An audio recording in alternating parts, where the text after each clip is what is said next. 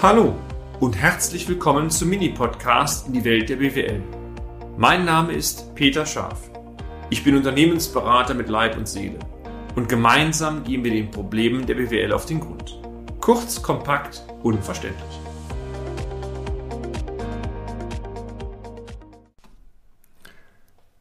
ESG und Nachhaltigkeit Teil 1 Sicherlich ist es Ihnen, meine sehr verehrten Damen und Herren, aufgefallen, dass die Medien in den letzten Jahren immer stärker das Nachhaltigkeitsthema fokussieren.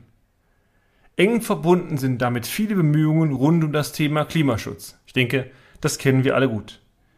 Die Vereinbarung sowie die Einhaltung der CO2-Vorgaben, um den Treibhauseffekt zu minimieren, ist dabei ein wichtiger Schwerpunkt. Sie werden sich sicherlich fragen, was hat ein Treibhauseffekt mit Betriebswirtschaft zu tun? Warum thematisiert Peter Scharf in diesem Blog den Gedanken der Nachhaltigkeit? Nun, zum einen halte ich ganz persönlich Umweltschutz und Klimaschutz für lohnenswerte Ziele. Dazu können wir alle, so denke ich, ein wenig auch beitragen. Zum anderen betreffen diese und andere Themen auch mittelständige Unternehmen in mehrfacher Hinsicht. Das Nachhaltigkeitsthema, so das Kurzfazit, betrifft also nicht nur die Gesellschaft, sondern uns auch Unternehmerinnen und Unternehmer. Insbesondere mein Fokus auch das Finanzwesen. So wurde beispielsweise im Jahr 2018 von der EU beschlossen, dass auch im europäischen Finanzmarkt Aspekte der Nachhaltigkeit stärker in die Wirtschaft, ins Wirtschaftsdenken einfließen sollen. Konkret, es geht um die Aspekte nachhaltige, umweltschonende Investitionstätigkeit, diese soll gefördert werden und die Kapitalflüsse dahin entsprechend über die Kapitalmärkte auch umgeleitet werden. Das Risikomanagement von Unternehmen und von Banken soll um den Aspekt der Nachhaltigkeit erweitert werden und Langfristaspekte der Wirtschaft in Kombination mit erhöhten Transparenzanforderungen sind einzuhalten. Sie können heute bereits als Kapitalanleger Anleihen erwerben, die alle ESG-Kriterien erfüllen. Nur vielleicht vorweg, ich sollte auch mal erklären, was ESG überhaupt bedeutet. Das E steht für Umwelt, Environment, das S steht für Soziales, Social und das G steht für Unternehmensführung oder auch Aufsichtsstrukturen, Governance. Also drei Kriterien, die unter dem Aspekt Nachhaltigkeit zu berücksichtigen sind. Es geht nicht alleine um Umweltaspekte. Lassen Sie mich aber wie immer auf die betriebswirtschaftliche Seite von diesen Nachhaltigkeitsaspekten einmal kommen. Je nach Struktur Ihres Unternehmens möchten Sie entweder stärker sich dem Thema Nachhaltigkeit widmen oder müssen sich vielleicht stärker dem Thema Nachhaltigkeit widmen oder Sie werden sogar vom Markt dazu gezwungen. Viele Verbraucherinnen und Verbraucher, vielleicht sogar Sie selber, schauen darauf, dass die Produkte zum Beispiel aus nachhaltigen Rohstoffen hergestellt werden oder auch sämtliche Lieferstufen entsprechende Umweltstandards einhalten und die Wertschöpfungsprozesse im Unternehmen so aufgebaut sind, meine Damen und Herren, dass später ein Recycling von Anfang an auch möglich ist. Ich war vor ein paar Tagen noch bei einem interessanten Unternehmen der Holzverarbeitung, die sehr hochwertige Möbel produzieren, sowohl Büromöbel, Badezimmermöbel aus ähm, Naturholzstämmen. Und wenn man mit diesen beiden Unternehmern mal über das Thema Nachhaltigkeit spricht, dann merkt man, das geht vom Regenwald aus, dass keine Tropenhölzer verwendet werden oder wenn in Ausnahmen nur welche, die auch dort ökologisch groß geworden sind, über die Verarbeitungsprozesse keine Lacke oder wenn biologische Lacke, über die Ökologie, Filteranlagen, ähm, optimierte Brennstoffwerte, wenn die Rest, äh, Reste verfeuert werden, ähm, bis auf ökologisches Papier. Also der ganze Prozess ist aufgezogen. Und das Schönste war, dass die sich auch in dem Vogelschutz Naturschutz gewidmet haben, weil so ein großer, ein großer Vogel ähm, sich dort eingenistet hatte und der ist zum Medienstar in der Region geworden. Also schon das ganze Thema ESG ist da. Und wenn man wirklich mal sagt, es ist besser, sich ein gutes Möbelstück zu kaufen mit einer langen Haltbarkeit, als zehnmal zum Discounter das neue Schlafzimmer zu erwerben und dann ein Jahr später wieder rauszuschmeißen. Also das war für mich so ein Prototyp, wo man sagen kann, ESG ist recht gut oder sehr gut sogar umgesetzt. Natürlich, und das ist hier auch passiert, kann es auch für Sie als Unternehmer und Unternehmer sinnvoll sein, diesen Nachhaltigkeitsaspekt bewusst werblich herauszustellen. Sie reagieren dann nicht auf den Zwang des Marktes, sondern agieren aktiv, um mit Nachhaltigkeitsaspekten die Kundenbindung zu stärken oder sogar, meine sehr verehrten Damen und Herren, neue Kunden zu binden.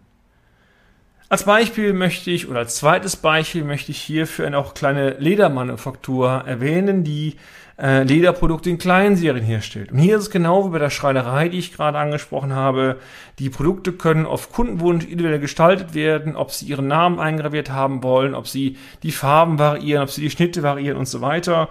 Und die Sachen werden am Ende, wie heißt schon, tailor-made, also handgemacht hergestellt und natürlich nur nachwachsende, ähm, äh, nachwachsende Mittel zur Gerbung äh, genommen, die auch biologisch abbaubar sind.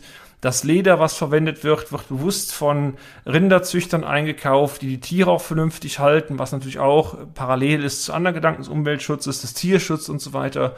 Und dem Kunden wird das entsprechend auch verkauft. Die Produkte sind teurer als Massenware aus, äh, aus anderen Ländern, aber dafür qualitativ hochwertig und die Kunden, die die haben, zwar im Vergleich zu den großen Playern überschaubar, sind bereit, es zu bezahlen. Alle sind letztendlich glücklich und dem Nachhaltigkeitsgedanken ist viel Gutes getan. Der Kunde kann also folglich, wenn diese Nachhaltigkeiten-Aspekten eingehalten werden, auch ein gutes Gefühl mitkaufen, wenn er das Qualitätsprodukt erwirbt. Ein Bonusgefühl ist dann beispielsweise die Tatsache, dass Nachhaltigkeitsaspekte in Bezug auf Umwelt, Arbeitsbedingungen, aber auch Logistikketten und so weiter auch eingehalten werden. Also eine vielfältige Sache, die da eine Rolle spielt. Das berühmte i-Tüpfelchen, meine sehr verehrten Damen und Herren, könnte dann sein, dass beispielsweise automatisch beim Kauf eines solchen Produktes ein gewisser Prozentsatz des Wertes zum Beispiel für die Auffortung des Regenwaldes oder für, die, für den Tierschutz, je nachdem, was zum Unternehmen dann passt, verwendet wird. Vielleicht vertreten Sie ja mit Ihrem Unternehmen auch eine ähnliche Philosophie, das würde mich gar nicht wundern. Wir möchten in unserem Beitrag aber einen anderen Schwerpunkt setzen. Welche Auswirkungen haben denn diese ESG-Kriterien auf Kreditinstitute, Banken und Sparkassen und damit letztendlich auf Sie als Unternehmen?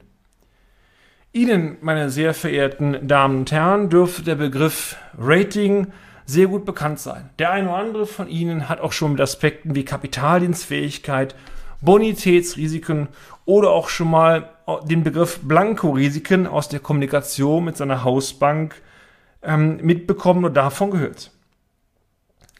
Der Aspekt der Nachhaltigkeit ist auch bei vielen Banken mittlerweile aufgenommen worden und wird sogar von den Aufsichtsbehörden eingefordert. Thema, du Bank muss auch darauf gucken, wenn du einen Kredit vergibst. Als Beispiel möchte ich einmal das Bundesaufsichtsamt für Finanzdienstleistungen nennen, die BaFin. Der eine oder kennt den Begriff. Übrigens, da können Sie sich, wenn Sie auf die BaFin-Seite einmal gehen, Merkblätter auch zum Thema, äh, zum Thema ESG herunterladen. Ein Merkblatt heißt Merkblatt zum Umgang mit Nachhaltigkeitsrisiken. Ähm, Link ist auch auf dem Blogbeitrag übrigens, wenn Sie da einmal hinaufschauen wollen. Oder auch entsprechende Regelung der Europäischen Bankenaufsicht, der EBA. Beide haben das Thema Nachhaltigkeit in das Aufsichtsrecht aufgenommen und Aufsichtsrecht heißt automatisch, dass Banken Auflagen erfüllen müssen. Der einheitliche Tenor aller Veröffentlichungen ist der, dass die Kreditinstitute Risiken, die um das, rund um das Thema Nachhaltigkeit entstehen können, im Kreditportfolio bewerten und beurteilen müssen und natürlich bei einer Entscheidung diese Risiken auch zu berücksichtigen haben. Was nun genau diese ESG-Risiken sind und wie sich diese auf Ihr Unternehmen auswirken, diese Antwort, meine sehr verehrten Damen und Herren, beantworten wir Ihnen sehr gerne, aber im nächsten Beitrag. Und damit sind wir auch schon am Ende des heutigen Podcasts. Haben wir Ihr Interesse geweckt? Fein. Dann besuchen Sie uns doch einmal auf unserer Homepage unter www.scharf-office.de und schalten Sie auch beim nächsten Mal wieder ein auf eine kleine Reise in die Welt der BWL. Ihr Peter Scharf.